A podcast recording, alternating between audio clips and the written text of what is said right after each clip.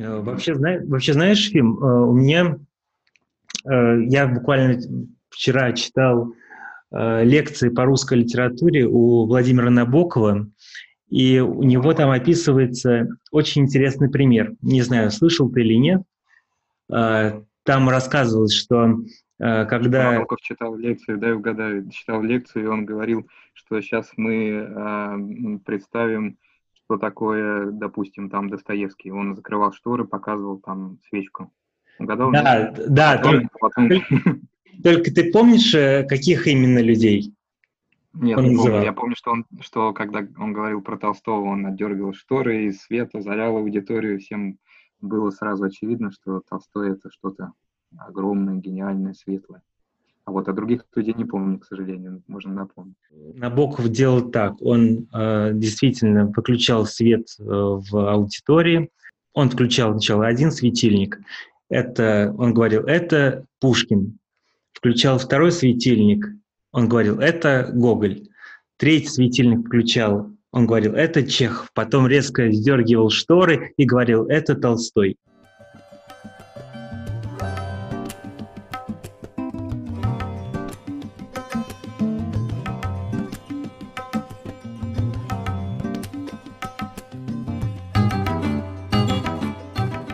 Всем привет, это подкаст «Алло, это Тибет». Меня зовут Алексей Стрижов. Уже второй сезон мы путешествуем по странам вокруг Тибета и рассказываем про распространение буддийских культур. Сегодня у нас будет необычный выпуск.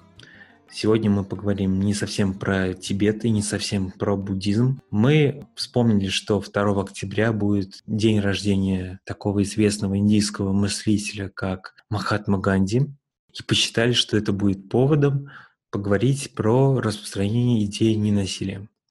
Если говорить про распространение этой идеи, то мы должны здесь сказать и про Россию, про переписку, в частности, Махатма Ганди вместе с известным русским мыслителем Львом Николаевичем Толстым. Эта переписка состоялась в начале XX века, 1909-1910 года. И сегодня поговорить про эту переписку мы позвали моего друга, кандидата исторических наук, преподавателя Нижегородской медицинской академии Ефим Агарин.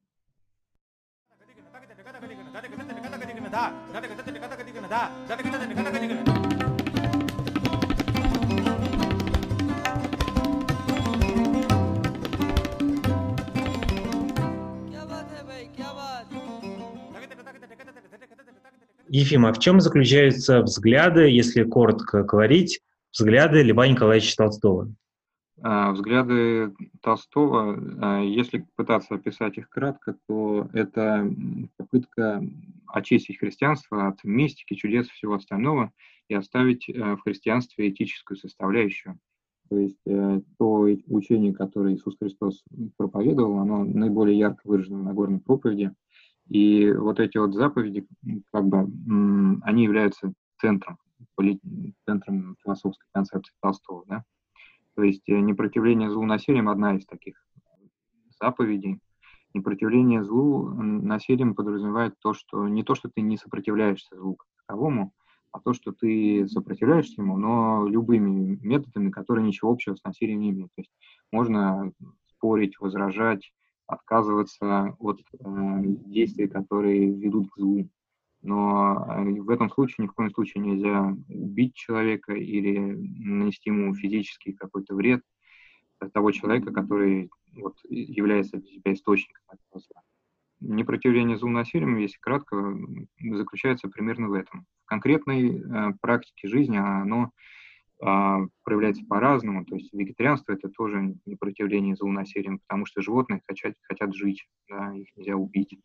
А, потом, я не знаю, платить подати, налоги с точки зрения некоторых последователей Толстого тоже нельзя, потому что государство, которое их собирает, оно источник насилия и так далее. То есть в конкретных вещах это вот непротивление, оно преломляется по-разному.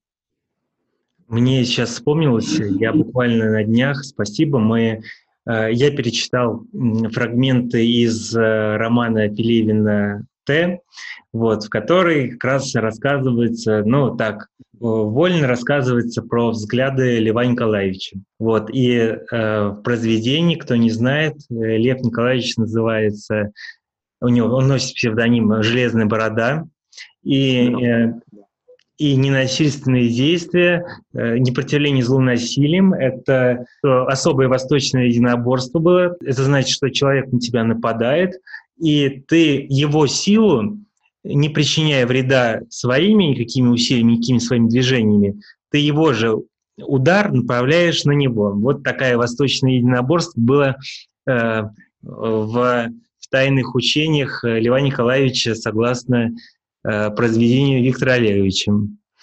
Вот. Ну, там в произведении Т, да, очень много стеба над э, Толстым, над его концепцией, над его жизнью. В общем-то, как оно, наверное, от Пелевина и ожидается. То есть не, не из нас это непротивление злонасилием. Так да, да. Угу, да. Да, это очень смешно.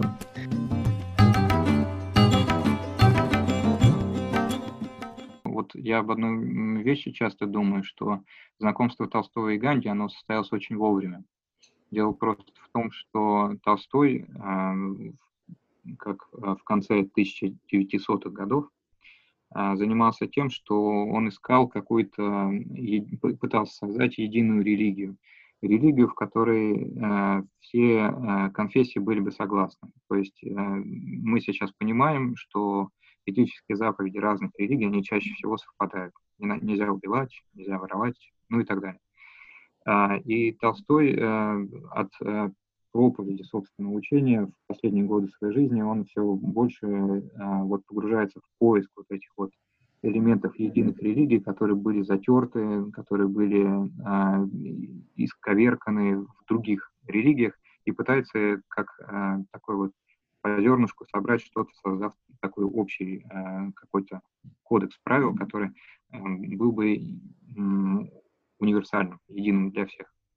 И э, часто думаю о том, что как раз вот в этот момент э, произошло вот это знакомство с Ганди, и Толстой для себя получил очень приятное подтверждение того, что он э, ведь прав. И на самом деле другие люди думают сходно, сходно с ним, и в других религиях тоже есть э, идея о ненасилии, о том, что надо любить ближнего, говоря христианскими словами. И э, в этом смысле очень было и приятно э, для него знакомство с Ганди, и содержательно тоже. С другой стороны, сама переписка, вот как таковая, да, она состоит из шести писем, то есть три написал Толстой, три написал Ганди. Она не особенно содержательной может показаться, наверное, на первый взгляд, потому что в ней обсуждаются конкретные вещи, там только одно э, крупное письмо Толстой написал Ганди, и одно крупное письмо написал наоборот, Ганди Толстому. То есть э, в ней нет каких-то таких очень э, значимых как, как будто бы моментов, но это только на первый взгляд. На самом деле за всеми, за этими э, вещами, иногда формальными, скрывается, мне кажется, радость вот таких вот двух людей, которые э, нашли э, на другом уголке земного шара человека с ним похожих убеждений. Э, Ефим, Ефим, слушай, а Э, чем закончилась переписка? Это 1910 год, тоже осень получается. Угу.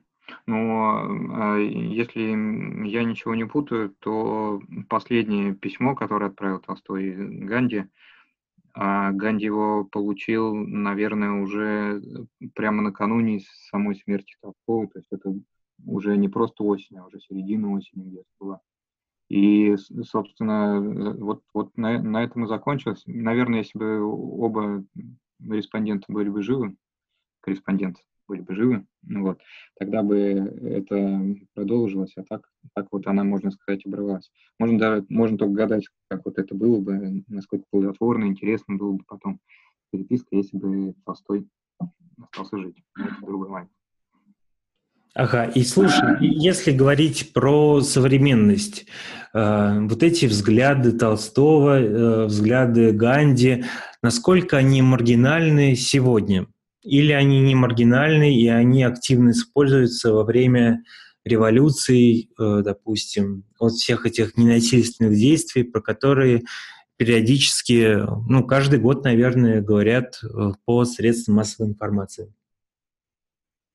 Ну, в толстовских кругах, кстати говоря, была такая метафора достаточно распространена, что а, американский а, создатель а, теории гражданского неповиновения Генри Тора – это как бы корни, Толстой – это как бы древо, дерево, а Ганди – это как бы плоды. То есть э, можно действительно воспользоваться такой метафорой, то есть идеи, которые Толстой и воспринял от Тора, развил их, превратил в философскую концепцию, они не умерли. И это касается не только ненасильственных революций, всяких вот таких вот связанных с этим вещей. Если вдуматься, то а, те идеи, которые кажутся нам а, сейчас вот принятыми, привычными, и мы не задумываемся даже, откуда они взялись, они в долгосрочной перспективе могут нас привести к Толстому, не знаю, какой э, тут пример лучше всего привести, помимо пассивного сопротивления, но, с другой стороны, вот если, если вдуматься, а, отношении к окружающей среде, а, это тот, тоже момент, который Толстой когда-то а, считал очень важным, и для своего времени это было новшество. Другой пример есть еще, что вот э, в плане нашего отношения к цивилизации, вот к этому общество, в котором мы живем. То есть мы живем как, и чувствуем отчуждение, там, отчуждение от себя, от работы, от своего времени. Мы чувствуем, что мы себе не принадлежим. Это как бы вот такая особенность капиталистической, рыночной э, экономики. И в, в свое время Толстой ведь э, тот, тоже вот э, в этом движении э, назад к простоте, к прощению, к жизни простой, естественной, но в то же время э, жизни, которая дает ощущение чего-то настоящего, это э, тоже так, такой момент, который тогда совсем не был мейнстримом, а сейчас мы видим, что вот это вот э, движение к чему-то к чему-то более простому, чем мы э, видим, сидя в офисе, там, живя в больших городах, все это движение сейчас э, преломляется в таких вещах, как, я не знаю, дауншифтинг или что-то еще такое. То есть э, опосредованно вот эти вот идеи, которые чувствовал, э, которые создал Толстой, они вошли через, через другие явления, через э, все, что мы видим вокруг нас, они вошли в нашу жизнь, и мы даже этого не заметили. И э, в этом смысле часто очень обидно видеть, что вот эта вот толстовская концепция, его философия, она как-то отвергается. Потому что это что-то старое, отжившее, там, это все никому не нужно. Вот Толстой писатель, это как у Набокова, стоит открыть э, шторы, это сразу свет, который заливает все. А Толстой философ, он там где-то в темном углу должен сидеть со своими принципами, и, в общем-то, они там у него есть, он понимает, в принципе, что-то там думает, а они совершенно не важны. То есть всегда обидно то, что философия Толстого, которая вообще-то жизнеспособна, она дала принципы для разных а, явлений современной нашей действительности, что она вот как-то остается всегда в тени. Вот.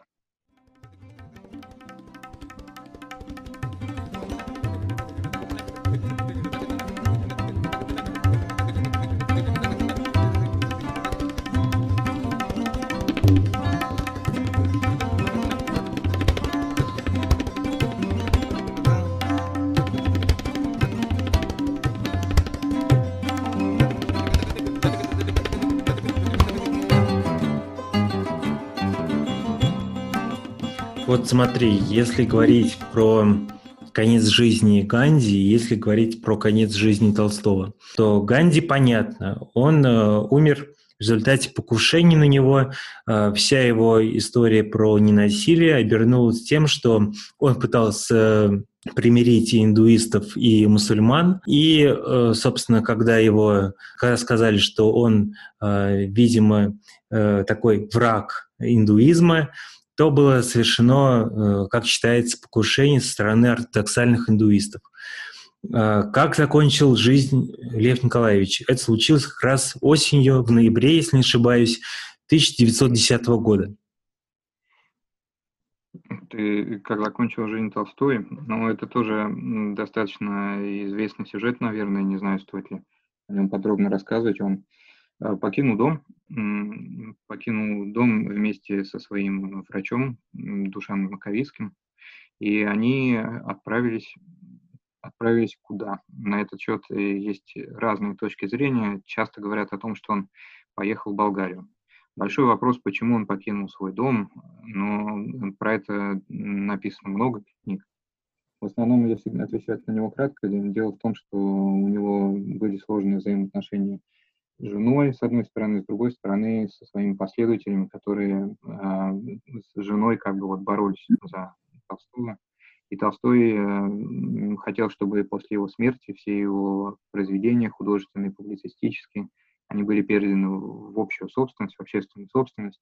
И таким образом, э, в общем, он хотел реализовать вот этот э, фрагмент из своей концепции, чтобы все принадлежало всем. Но э, для жены и для детей Толстого это было нежелательно, естественно, сюжет, нежелательный поворот событий.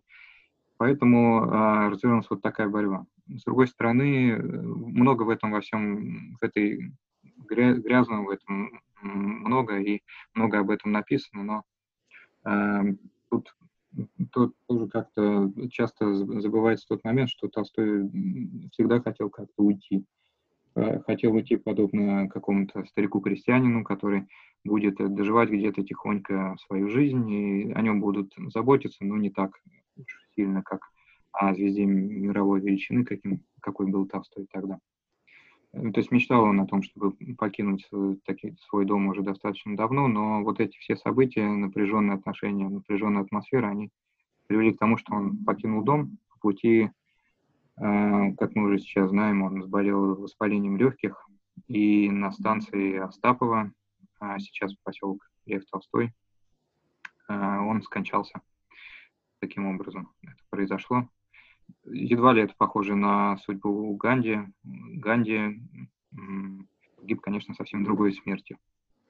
Но тебе, слушай, тебе не кажется, что в обоих случаях, и в случае Ганди, и в случае Толстого, это э, к смерти привели философские взгляды в плане того, что э, они достигли некоторого абсолюта, э, в котором они стали противоречить самой прагматике жизни?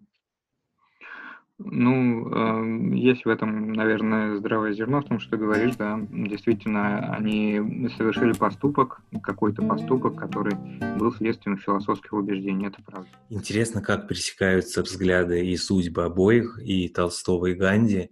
Даже сейчас, спустя столько лет после их кончины, э, Толстого можно его шевелюру найти среди пальм, в Нью-Дели, это столица Индии. Я помню, как впервые обнаружил ее в 2012 году и был просто шокирован. Это, этот памятник располагается прямо в центре столицы. Вот. А если говорить про Россию, то Ясная Поляна, родовое имение Толстых, располагается в Тульской области. А, и э, такой лайфхак, если туда едешь, обязательно нужно постараться, чтобы у тебя была рядом машина или возможность э, свободно перемещаться э, между разными территориями, а, потому что а, действительно можно в разные стороны поехать а, от Ясной Поляны и буквально в одном, восьми, десяти километрах можно обязательно найти какое-то место, которое связано с жизнью Льва Николаевича. Например, если поехать буквально 8 километров под Ясной Поляной, то можно увидеть э, мемориальную железнодорожную станцию, с которой Лев Николаевич отправлялся в последний свой маршрут. И вообще, знаете, когда я был э, в Ясной Поляне, это было буквально в конце прошлой недели, я понял, что это место мне очень напоминает такое же литературное пушкинское место, Пушкинская Болдина, там, где Пушкин проводил а, время своей самоизоляции XIX века. Я с машиной-то там ни разу не был, но вот, кстати, тоже момент тоже интересный.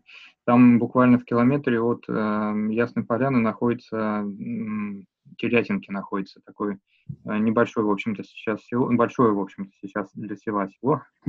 вот. И э, там э, когда-то это все было хутором толстовца, известного Черткова, и там жило тоже много последователей. Вот я бы туда э, еще раз тоже приехал, а тогда просто я вот пешком прошелся от Ясной Полян, прошел по этому городу, городку уже, сейчас там и больничка есть уже. Ну, в принципе, это село просто такое разросшееся. Вот, и там, там тоже такое место вроде такое значимое с точки зрения толстовской топографии дореволюционной. Вот, но сейчас ничего такого интересного нет. Я пытался найти там барский дом или что-то такое, но как-то вот не удалось. Я бы еще раз туда вот, например, съездил, но уже как-то вот, как ты говоришь, на машине, на колесах, чтобы там хорошенько это все посмотреть. Знаешь, когда я, когда я был э, вот в Ясной Поляне, у меня все время проходила ассоциация с Болдином. В плане mm-hmm. того, что это тоже парковая территория, вот, тоже связанная с литературой, вот. Э, и ты был в Болдино? Я был в Болдино в школе и еще между школой и университетом, то есть, в общем-то, в таком давнишнем времени. Но Не мне Поляна больше, чем Болдин нравится. Причем так. У тебя, у тебя проходила просто ассоциация или нет? И, и, ну, вообще-то нет, но вот ты как сказал, я тоже подумал, что да, правда похоже. Ну, Болдина, оно, не знаю, оно, во-первых, поменьше как-то, мне вот так показалось. А во-вторых, ну, вот а, оно как-то немного затаскано. Болдин, Болдин, а Ясная Поляна вроде как будто бы тоже такой затасканный бренд. Но, с другой стороны, там ощущаешь что-то больше настоящего, чего ты чувствуешь. Там, от Льва Толстого или что-то в этом роде. Не знаю, может, это все тоже личные впечатления такие. Может, я зря так правильно говорю, но мне вот Ясная Поляна намного больше. Спасибо. Я еще раз напомню, что у нас в гостях был Ефим Агарин, кандидат исторических наук, специалист по толстовству, а, который рассказал немного про философию Льва Николаевича. У него в прошлом году, в 2019 году, вышла книга, которая так называется «Трудами рук своих». На этом у нас все. Подписывайтесь на нас в Apple Music, в Яндекс Музыке, слушайте нас в сообществе ВКонтакте Хунт Экспресс, а, читайте нас в телеграм-канале Хунт Экспресс. И обязательно оставляйте свои отзывы, ставьте звездочки. Нам это очень важно. Спасибо, до встречи.